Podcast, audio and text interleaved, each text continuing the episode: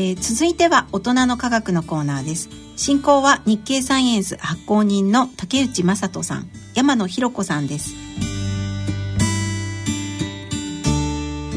ご機嫌いかがでしょうか？東京大学政策ビジョン研究センターの山野博子です。このコーナーでは日経サイエンス発行人の竹内正人さんにご出演いただきます。科学の話題につきまして解説いただきます。竹内さんよろしくお願いします。よろしくお願いします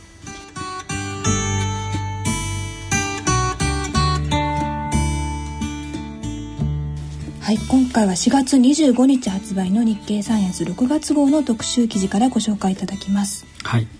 えー、6月号はですね哺乳類のまあ頭にですね、えー、いわゆる GPS の機能がですね、存在していると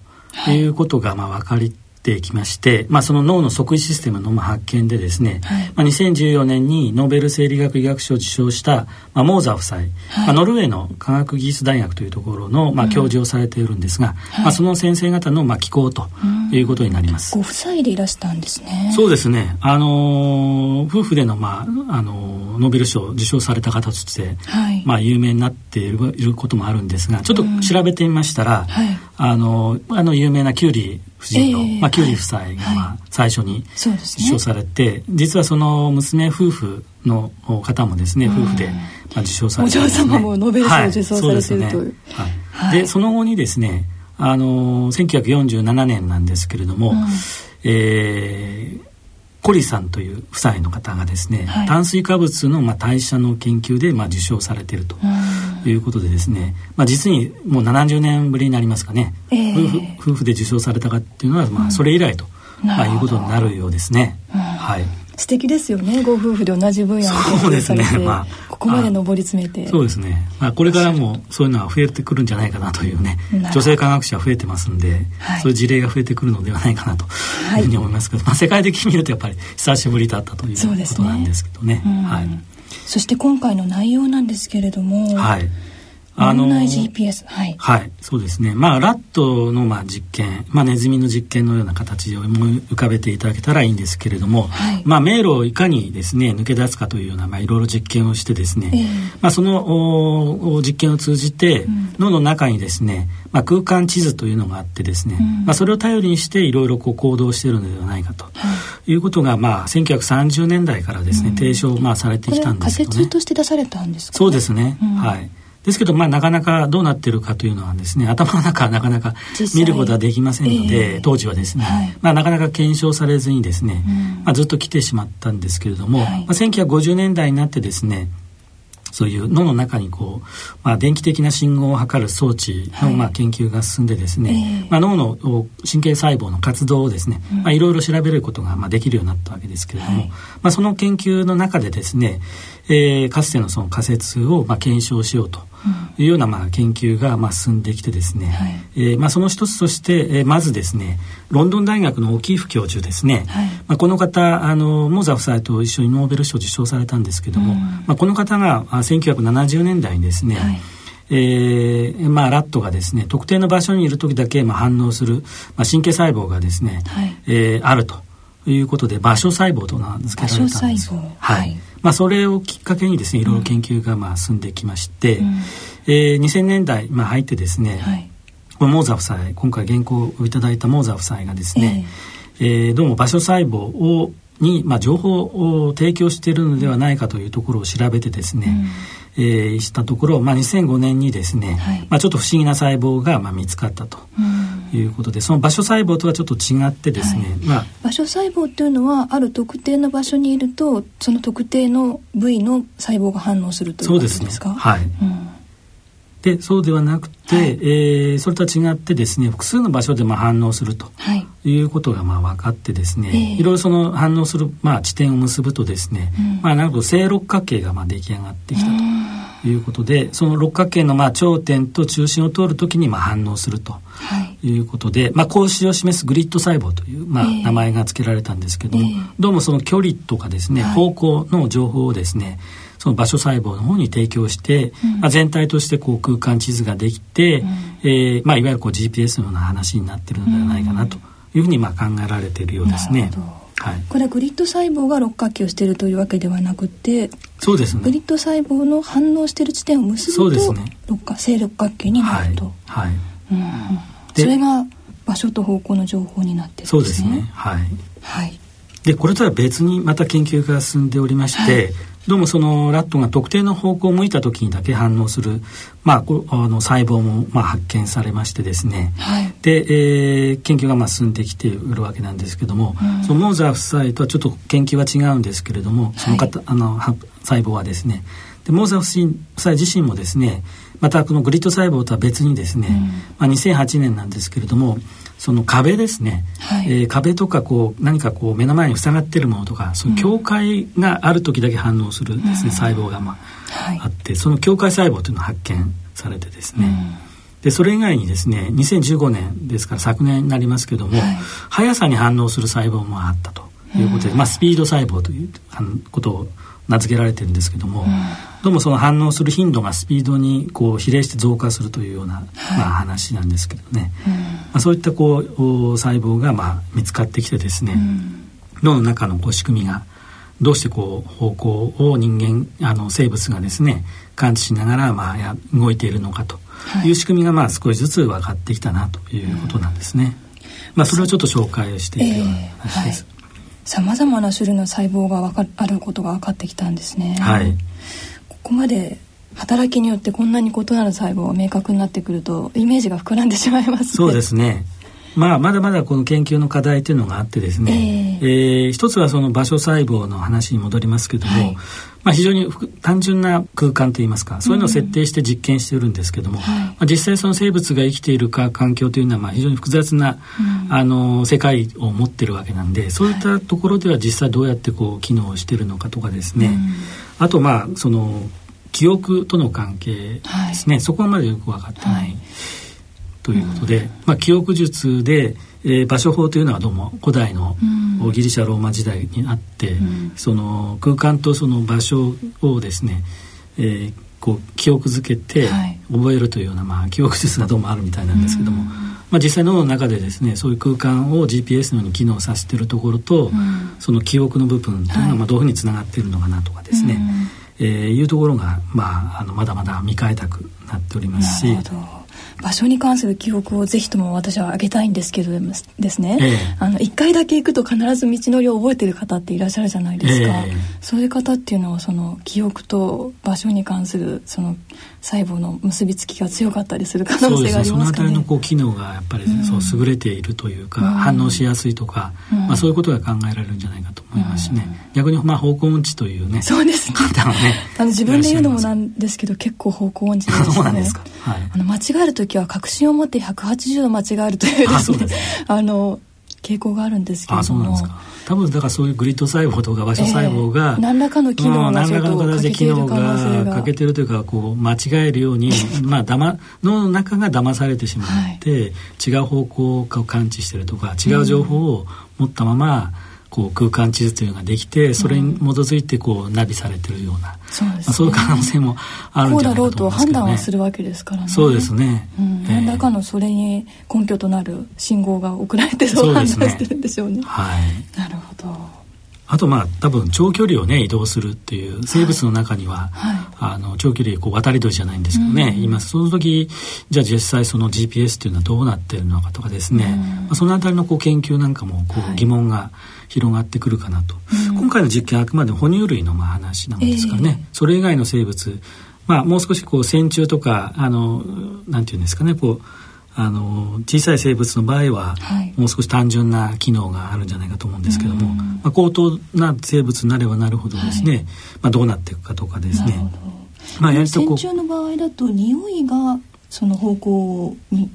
そうですね。匂いですね。はい。はい。まあ神経細胞の数の方がね、非常に少ないんですから、えー、単純なまあ構造になってるんじゃないかと思うんですけどね。ど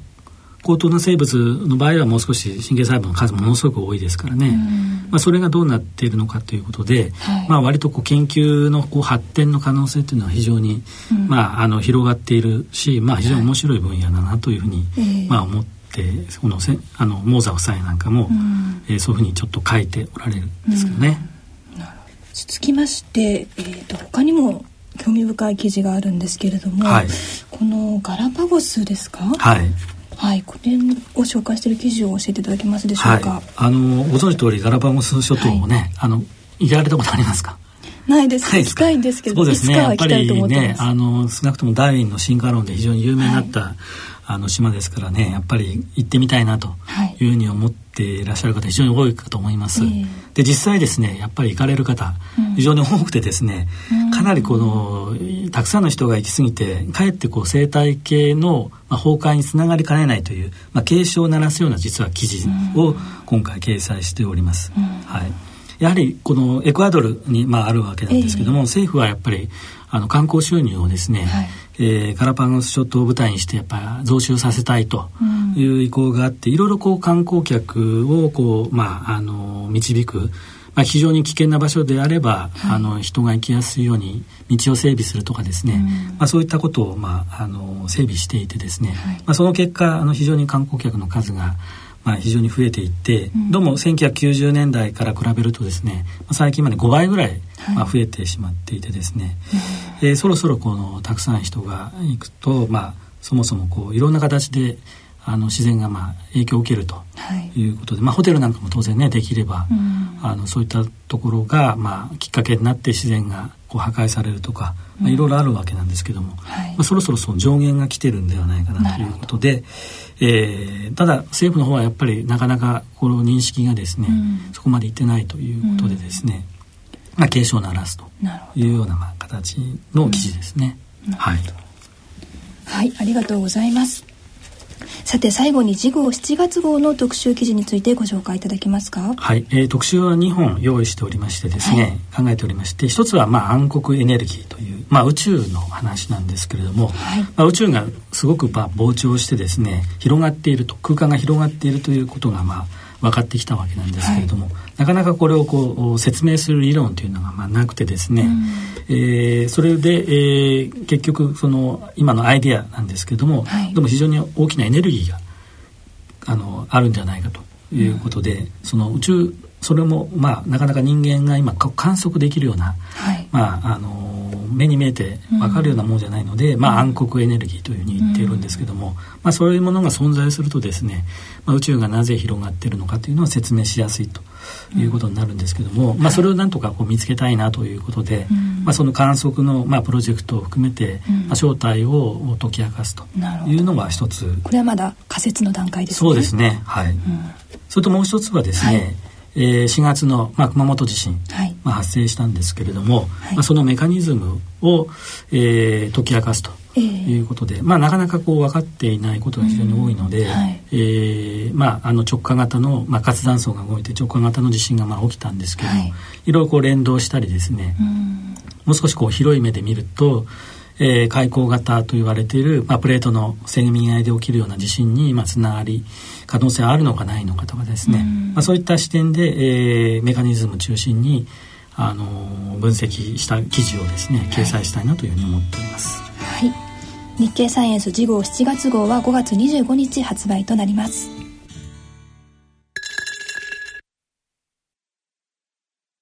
野村、ちょっと気になるお金の話。今回は在職老齢年金です。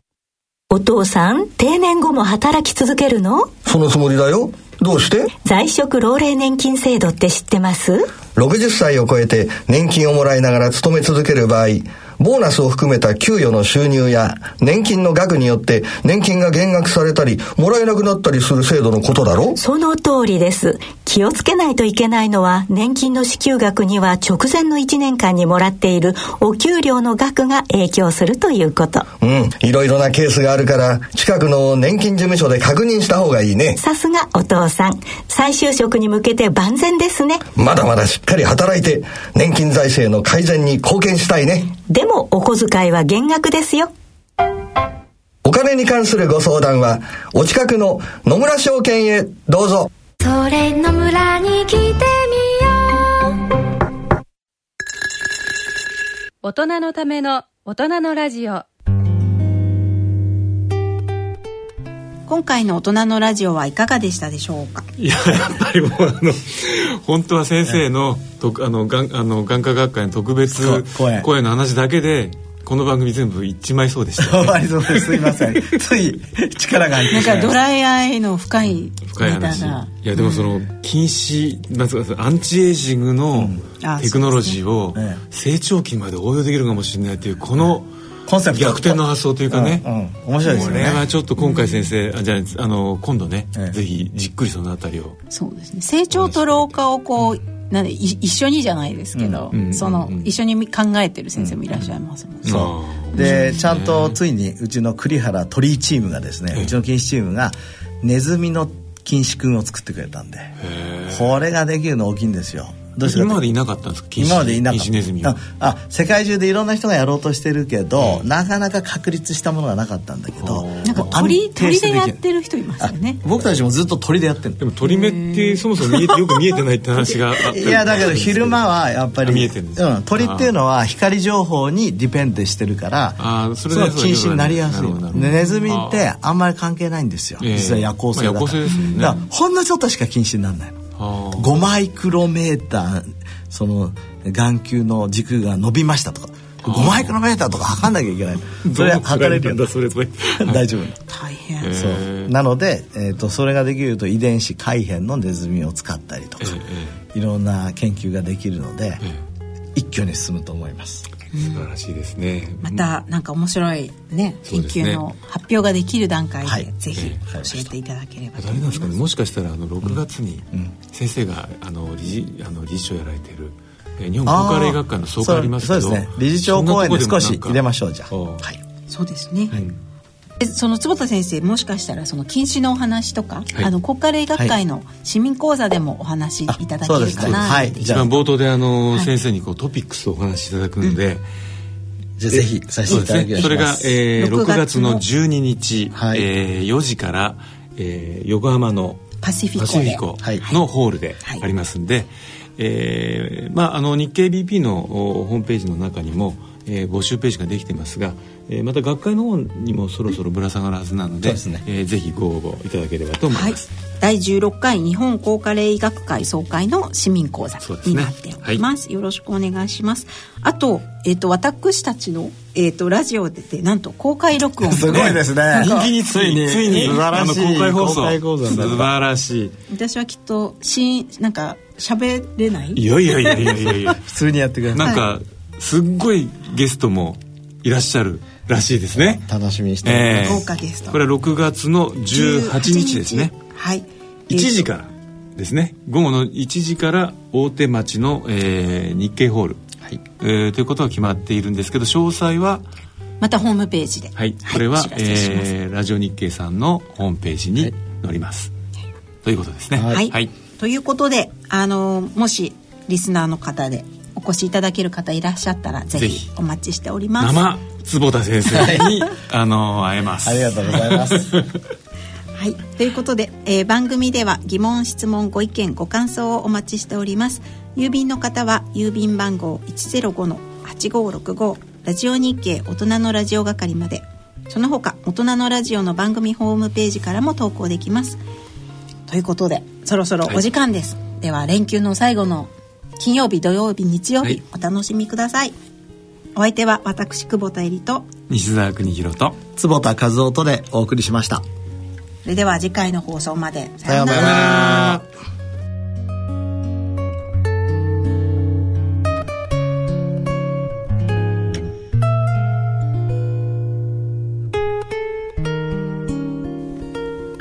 大人のための大人のラジオこの番組は野村証券